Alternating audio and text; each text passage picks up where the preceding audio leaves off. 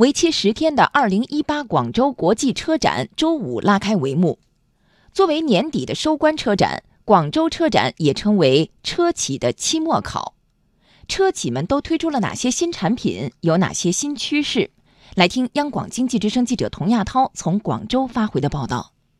的大型综合性国际汽车展览会，此次的广州国际车展吸引了各大车企品牌亮相，展车总数达一千零八十五台。其中，新能源汽车一百五十台，上汽名爵 ZS 纯电动车的首秀就选择在广州车展，并计划明年登陆英国等国际市场。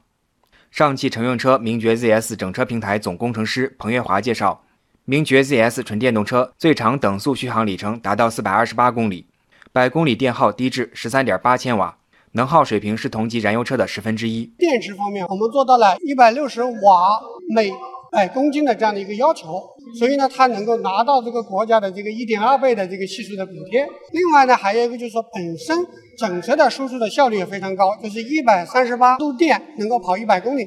因为我整车是四十五点六度电，能够跑四百二十八公里，最长的续航里程。此外，比亚迪、北汽新能源以及主场作战的广汽新能源等众多品牌，也都带来了新能源汽车产品亮相。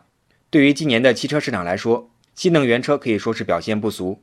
全国乘用车市场信息联席会数据显示，在十月份国内乘用车销量同比下滑将近百分之十五的背景下，新能源车逆势而上，同比增长百分之八十四点八。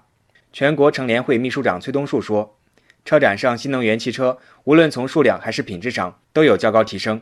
我觉得广州车展应该说是新能源车的新品的一个爆发式发展的趋势的一个体现，各车企转型新能源的热情越来越高。”市场对新能源的一个需求，同时国际的竞争压力也使各国际车在中国加速新能源的布局。所以，我们广州车展的新能源车的推出，不论从数量还是质量上，都是一个很好的一个体现。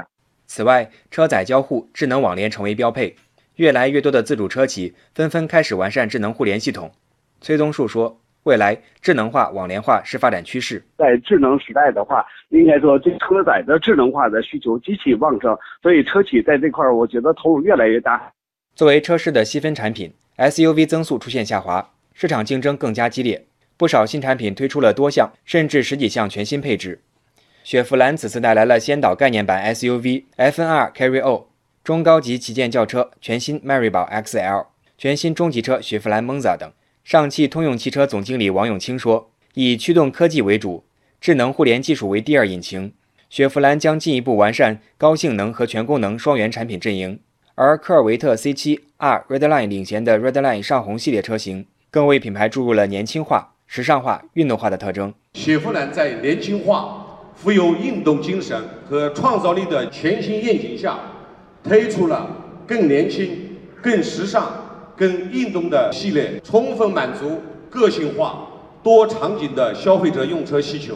崔宗树说：“年轻群体不仅是未来消费的主力军，更代表着消费趋势，这也将是车企竞争的重要领域。抓住了龙头，抓住趋势，同时抓住了主力增量群体，对市场的这种推动都是极其有意义的。我们每次在广州车展都是一个年末交一个好成绩单，喜气洋洋的局面。”但今年呢，呃，面临一些复杂局面。目前在广州站也是在布局新趋势，加大这种产品投入，同时也是行业之间的一个交流。